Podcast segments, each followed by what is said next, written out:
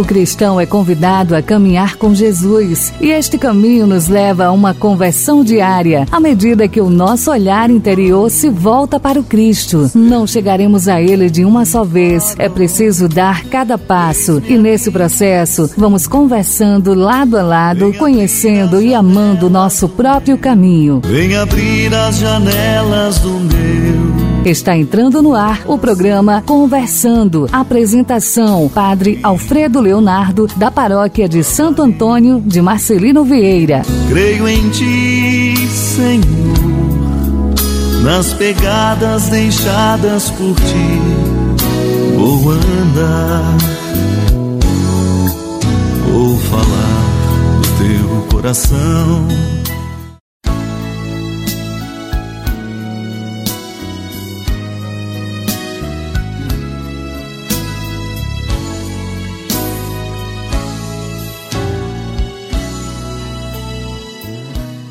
Gente boa e amiga, muito bom dia. Você que está ligando o seu rádio agora, você que já nos aguardava na sintonia da 88,3. Essa é a FM Liberdade aqui do sítio Juazeiro, a voz da nossa gente, levando para vocês o programa Conversando. Esse programa aqui que está começando agora na apresentação do Padre Alfredo Leonardo, aqui da paróquia de Santo Antônio de Marcelino Vieira. É uma alegria imensa estar chegando agora, nessa manhã, no seu rádio, também pelo podcast, trazendo para vocês esses 30 minutinhos de conversa, eu e você, nós aqui juntos pelo programa conversando, levando para vocês informações, notícias e também reflexões com a palavra de Deus, a história do santo de hoje e muito mais nós vamos conferir aqui no programa que está começando agora. Então seja muito bem-vindo, bem-vinda a esta nossa sintonia. Vai cantar, cantar o canto ensinado por Deus, com poesia ensinar nossa fé, plantar o chão, cultivar o amor. Deus consagrou povo escolhido, o amor profundamente desde toda a eternidade para ser sal e luz, gerar Cristo Jesus no seio da humanidade. Muito bem, vamos para o quadro do santo do dia. Nesta segunda-feira, dia 20 de fevereiro, nós comemoramos o dia de dois santos muito conhecidos nossos, Francisco e Jacinta Marto, os santos pastorinhos videntes de Nossa Senhora de Fátima.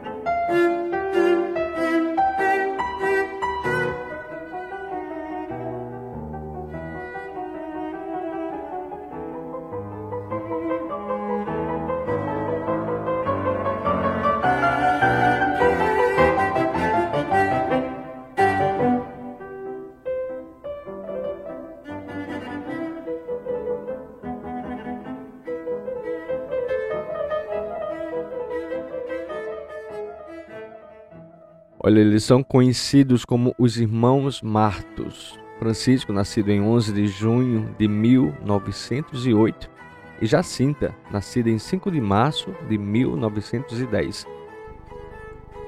São naturais de Fátima, Portugal, e eles são os mais novos dos sete filhos de Manuel Pedro Marto e Olímpia de Jesus. Francisco com oito anos e Jacinta com seis já pastoreava um rebanho de ovelhas da família, juntamente com Lúcia, sua prima. As duas crianças eram de família simples, porém muito piedosa e atuante na fé católica. Prova disso é que ambos foram batizados com menos de duas semanas após o nascimento, o que mostrava o quanto a família valorizava a tradição cristã. Em 1916, quando Francisco e Jacinta tinham oito e seis anos, respectivamente, viram três vezes um anjo No ano de 1917, viram seis vezes a Santíssima Virgem, que os exortava a rezar e a fazer penitência pela remissão dos pecados da humanidade. Tal atitude seria pela conversão dos pecadores e em busca da paz para o mundo. Ambos responderam imediatamente com todas as suas forças à exortação da Virgem Maria, inflamados cada vez mais pelo amor de Deus e as almas tinham uma só aspiração: rezar e sofrer, de acordo com o pedido do anjo e da Virgem Maria. No dia 13 de maio, na aparição, após o convite de Nossa Senhora, que pergunta: Queres oferecer-vos a Deus? Com sua prima Lúcia responderam: Sim, queremos. A partir daí, a vida deles muda por completo. Numa entrega total a Deus e aos seus desígnios, tomados por amor a Deus, viveram sofrimentos oferecidos até a morte pela salvação das almas. Sobre Jacinta destaca-se no cuidado atento e caridoso, era expansiva. O seu amor sempre incansável pelos pecadores, cuja motivação era oferecer-se com sacrifícios para converter pelo Santo Padre e em reparação aos pecados cometidos contra o Imaculado Coração de Maria. Sua vida foi marcada pela compaixão pelos que sofrem, Francisco destaca-se na passividade, serenidade e por ser um consolador de Deus. Sempre buscou contemplação e adoração. Vivia momentos de silêncio para estar a sós com Deus, seja na natureza ou na paróquia junto do sacrário, para rezar a Jesus escondido, como ele dizia. A sua vida de oração é alimentada pela escuta atenta no silêncio onde Deus fala. E como se deu então a Páscoa destes nossos santos?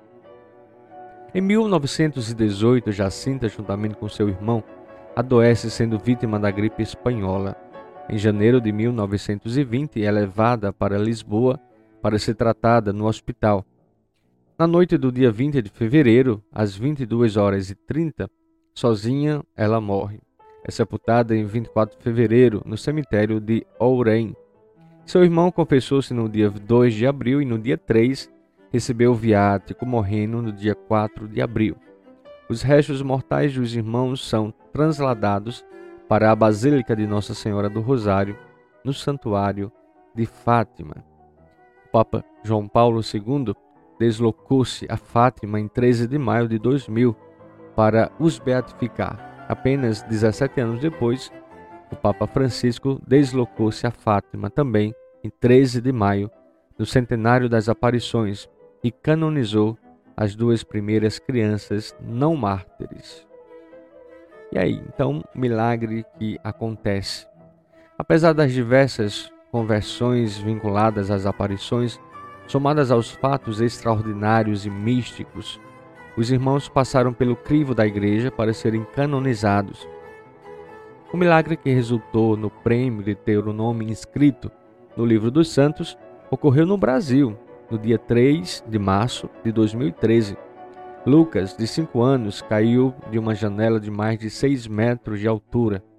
Bateu com a cabeça no chão e fez um traumatismo craniano muito grave, com perda de tecido cerebral. Foi enviado para UTI e, pela intercessão dos beatos Francisco e Jacinta, ele foi curado. São Francisco, Santa Jacinta, videntes de Nossa Senhora de Fátima, interceda por nós.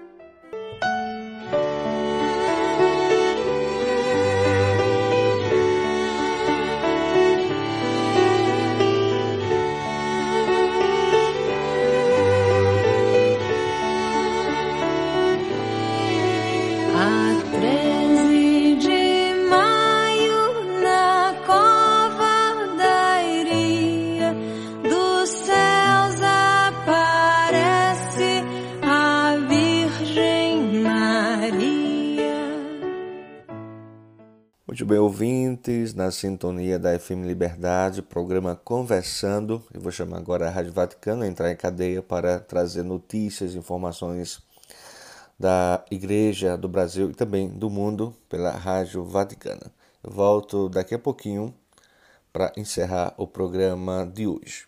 Nosso Senhor Jesus Cristo.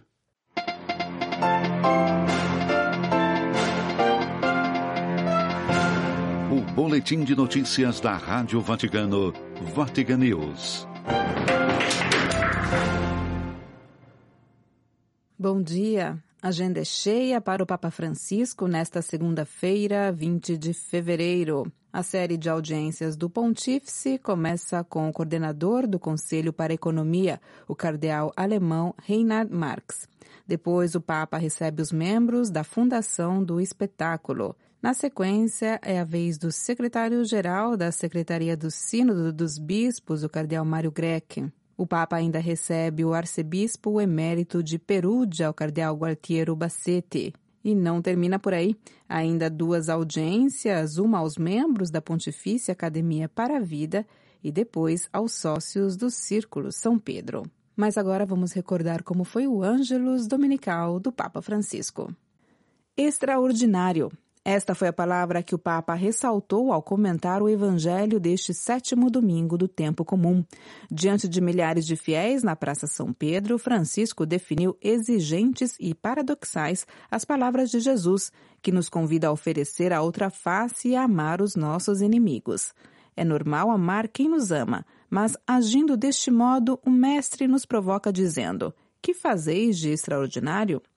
Com efeito, afirmou o Papa, temendo não ser correspondido ou ficar desiludido, preferimos amar só quem nos ama, fazer o bem só a quem é bom conosco, ser generoso só com quem pode retribuir o favor. Mas o Senhor nos adverte que isso não é suficiente, não é cristão. Se restiamo nell'ordinario, nel bilanciamento tra dare e ricevere, se permanecermos no ordinário, no equilíbrio entre dar e receber, as coisas não mudam. Se quisesse seguir esta lógica, não teríamos esperança de salvação. Mas felizmente o amor de Deus é sempre extraordinário, isto é, vai além dos critérios habituais com os quais nós humanos vivemos as nossas relações. Para Francisco, as palavras de Jesus constituem um desafio, já que nos pede para abrir-nos ao extraordinário de um amor gratuito. Enquanto tentamos equilibrar as contas, Cristo nos estimula a viver o desequilíbrio do amor, assim como ele fez conosco. Se Deus não tivesse se desbalanceado, nós nunca teríamos sido salvos e Jesus não teria abraçado a cruz por nós. Dio ci ama mentre siamo peccatori, não porque siamo buoni ou in grado de restituir-lhe qualcosa. Deus nos ama enquanto somos pecadores, não porque somos bons ou capazes de dar algo em troca. O amor de Deus é um amor sempre em excesso, sempre além dos cálculos, sempre desproporcional. E hoje pede também a nós para viver deste modo, porque somente assim o testemunharemos verdadeiramente. Lo testimonieremo davvero. A proposta de Cristo, portanto, é sair da lógica da vantagem e não medir o amor sobre a balança dos cálculos e das conveniências. É ousar no bem, arriscar no dom, mesmo se recebermos pouco ou nada em troca. Porque é este amor que lentamente transforma os conflitos, diminui as distâncias, supera as inimizades e cura as feridas do ódio. O Papa convidou cada um de nós a se questionar eu, na minha vida, sigo a lógica da retribuição ou da gratuidade? L'amore extraordinario di Cristo non è facile. Ma é possível, é possível. O amor extraordinário de Cristo não é fácil, mas é possível, porque Ele mesmo nos ajuda doando-nos o seu Espírito, o seu amor sem medida. Rezemos a Nossa Senhora, que respondendo a Deus o seu sim sem cálculos, lhe permitiu fazer dela a obra-prima da sua graça. Um apelo a não esquecermos dos que sofrem e a uma caridade concreta, em particular das populações na Turquia, Síria e Ucrânia, onde há pobreza e falta de liberdade. Após rezar o Ângelus, o Papa recordou os presentes na Praça São Pedro que o amor de Jesus pede que nos deixemos tocar pelas situações de quem está provado. Penso especialmente à Síria e à Turquia Penso especialmente na Síria e na Turquia, nas tantas vítimas do terremoto, mas também penso nas tragédias cotidianas do querido povo ucraniano e de tantos povos que sofrem por causa da guerra ou por causa da pobreza, falta de liberdade ou devastação ambiental. São tantos povos. De modo especial, o Papa rezou pela Nova Zelândia, devastada pelo ciclone Gabriele, que já matou 11 pessoas e deixou milhares de desabrigados e desaparecidos. Já na Síria e na Turquia, mais de 46 mil pessoas morreram em decorrência do terremoto de magnitude 7,8 que atingiu os dois países nos dias passados. Médicos e especialistas expressaram preocupação com a possível propagação da infecção em áreas onde dezenas de milhares de edifícios desabaram na semana passada, deixando a infraestrutura de saneamento danificada. Organizações de ajuda humanitária dizem que os sobreviventes vão precisar de ajuda nos próximos meses, com tantas infraestruturas cruciais destruídas. A relação entre direito canônico e evangelização. Este foi o tema do encontro do Papa com os participantes do curso promovido pela Rota Romana para advogados e agentes da pastoral familiar. Em seu discurso, Francisco recordou que o direito canônico e a missão de difundir a boa nova de Cristo não são realidades separadas. Pelo contrário, núcleo central desta disciplina diz respeito aos bens da comunhão. Antes de tudo, a palavra de Deus e os sacramentos. Cada pessoa e comunidade tem direito ao encontro com Cristo, e todas as normas e atos jurídicos tendem a favorecer a autenticidade e a fecundidade deste encontro. Por isso, a lei suprema é a salvação das almas, como afirma o último cânone do Código de Direito Canônico. O pedido do Papa, portanto, é que quem trabalha neste campo coloque as pessoas no centro, já que as normas não são pretensões arbitrárias, mas bens objetivos, finalizados à salvação e a fazer resplandecer a verdade da justiça na vida da Igreja. Para o Pontífice, é importante não esquecer este grande princípio de evangelização, de que a realidade é superior à ideia, o concreto da vida é superior ao formal sempre. La realtà è superiore all'idea. Il concreto della vita è superiore al formale, sempre. Francisco falou ainda do espírito sinodal a ser aplicado inclusive na área jurídica, intrínseca ao processo de nulidade matrimonial.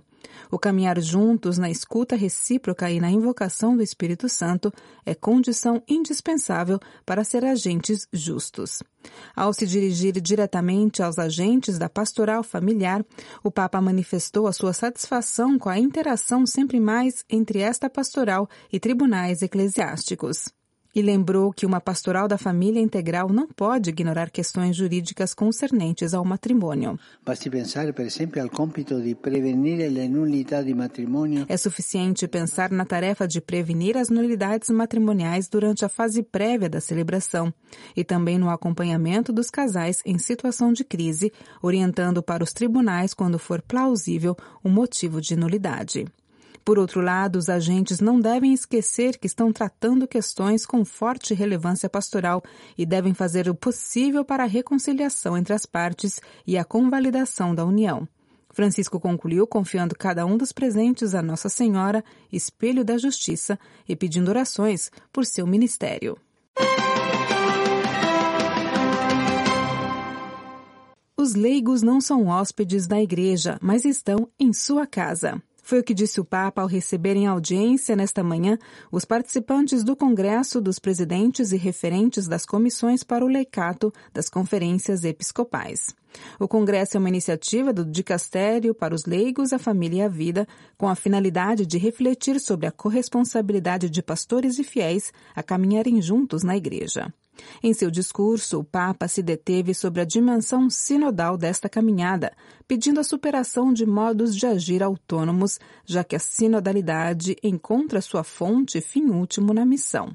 Pastores e fiéis leigos juntos, não indivíduos isolados, mas um povo que evangeliza.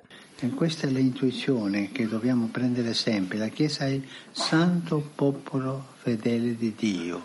Esta é a intuição que devemos ter sempre. A Igreja é santo povo de Deus. Na Lumen Gentium é isso, não é populismo nem elitismo. Não, é o santo povo fiel de Deus. E isto não se aprende teoricamente, mas se aprende vivendo.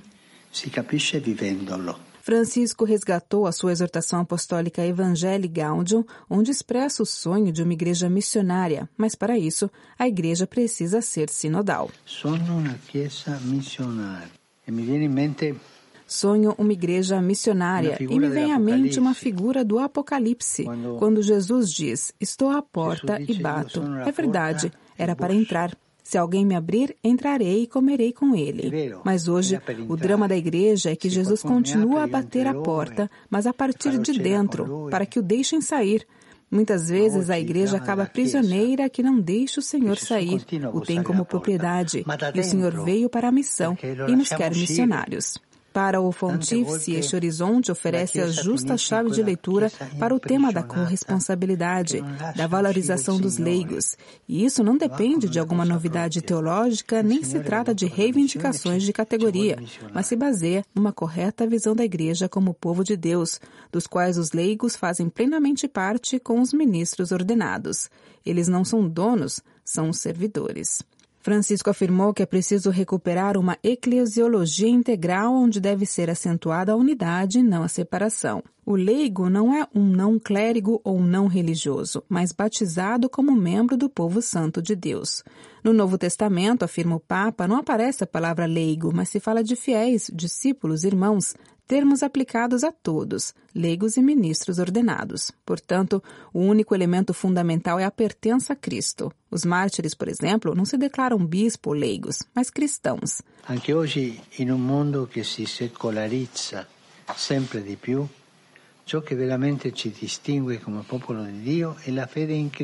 Também hoje, no mundo que se seculariza sempre mais, o que realmente nos distingue como povo de Deus é a fé em Cristo, não o estado de vida. Somos batizados cristãos, discípulos de Cristo. Todo o resto é secundário, sacerdote, bispo ou cardeal que seja. Certamente os leigos são chamados a viver a sua missão em ambientes seculares, mas isso não exclui que tenham capacidades, competências para contribuir para a vida da Igreja. Neste processo, a formação dos leigos é indispensável para viver a corresponsabilidade. Formação não só acadêmica, mas prática, pois o apostolado laical é sobretudo testemunho. Também neste ponto, gostaria de destacar que a formação deve ser orientada para a missão, não só para as teorias, porque isso acaba nas ideologias. E é terrível, é uma peste. A ideologia na igreja é uma peste. Por sua vez, os pastores também devem ser formados desde o seminário a uma colaboração cotidiana e ordinária com os leigos. Esta corresponsabilidade permitirá superar dicotomias, medos e desconfianças recíprocas. E ora que pastori e laici camminino insieme in ogni ambito della vita della Chiesa, in ogni parte del mondo. I fedeli laici non sono ospiti nella Chiesa, sono a casa loro Chegou a hora de pastores e leigos caminharem juntos em cada âmbito da vida da igreja, em todas as partes do mundo. Os fiéis leigos não são hóspedes na igreja, estão em sua casa e por isso são chamados a cuidar da própria casa. Francisco pediu uma maior valorização dos leigos, sobretudo das mulheres, na vida das paróquias e dioceses, e ofereceu como exemplos de colaboração com sacerdotes na formação de crianças e jovens, na preparação ao matrimônio, no acompanhamento da vida familiar na organização de iniciativas, trabalhando nos escritórios das dioceses e contribuindo inclusive na formação de seminaristas e religiosos, recordando que um leigo também pode ser diretor espiritual.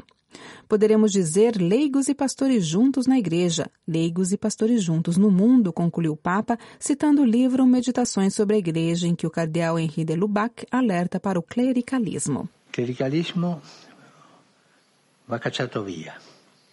Un prete, un vescovo che cade in questo atteggiamento fa molto male alla Chiesa. O clericalismo deve ser expulso. Um sacerdote, um bispo que cai nesta atitude faz muito mal à igreja. Mas é uma doença contagiosa. E pior que um padre ou bispo clerical são os leigos clericalizados. Por favor, são uma peste na igreja. Leigo é leigo. Laico é laico. Francisco finalizou seu discurso recomendando que todos tenham no coração e na mente esta bela visão da igreja, uma igreja propensa à missão e onde se unificam as forças e se caminha juntos para evangelizar. Dos estúdios da Rádio Vaticano, Vatican News, Bianca Fracalvieri.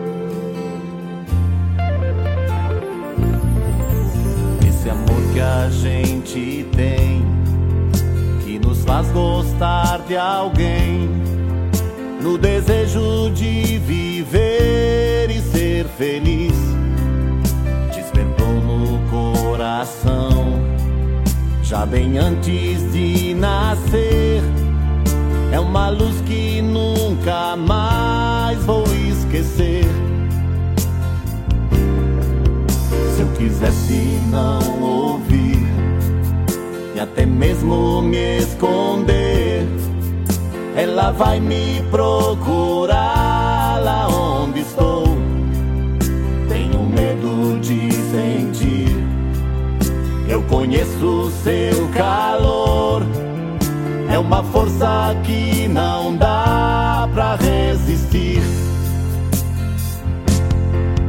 Como posso não sorrir se Deus me ama? Como posso não seguir se Ele me chama? Ele é tudo que eu sou, Ele é a força do amor, Ele é tudo que eu sou, Ele é a força do amor.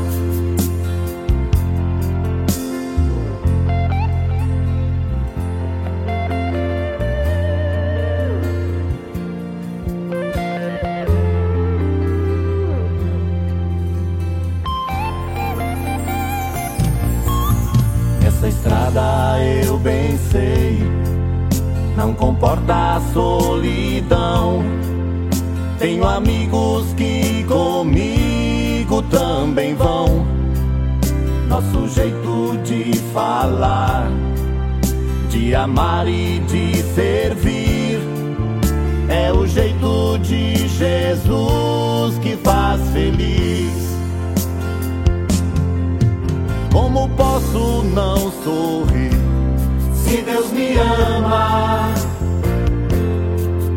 Como posso não seguir se Ele me chama?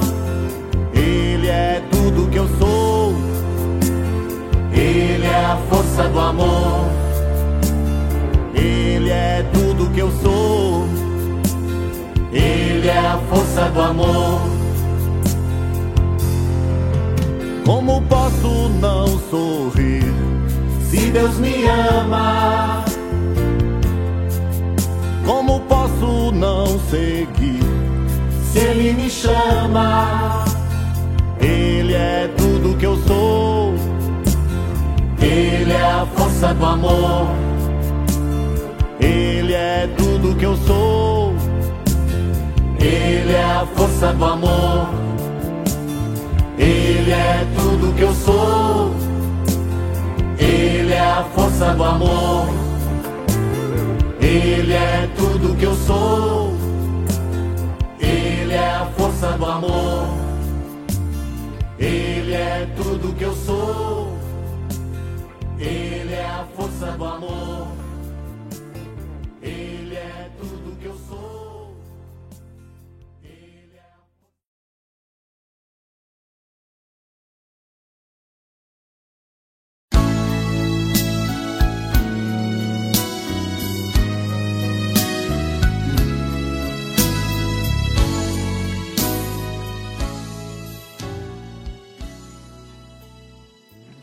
E a gente segue agora finalizando o nosso programa de hoje, dia 20 de fevereiro. Deixo o meu abraço a todos. Obrigado pelo carinho, pela audiência. Até amanhã, se Deus quiser. Vem abrir as janelas do meu coração. E então falarei, imitando tua voz. Creio em ti, Senhor, nas pegadas deixadas por ti. Vou andar, vou falar do teu coração com ternura nas mãos e na voz, proclamar que a vida é bem mais do que aquilo que o mundo ensina e cantar. Cantar o canto ensinado por Deus, com poesia ensinar nossa fé, plantar o chão, cultivar o amor. Como poetas que querem sonhar, para realizar o que o Mestre ensinou, viemos cear, restaurar.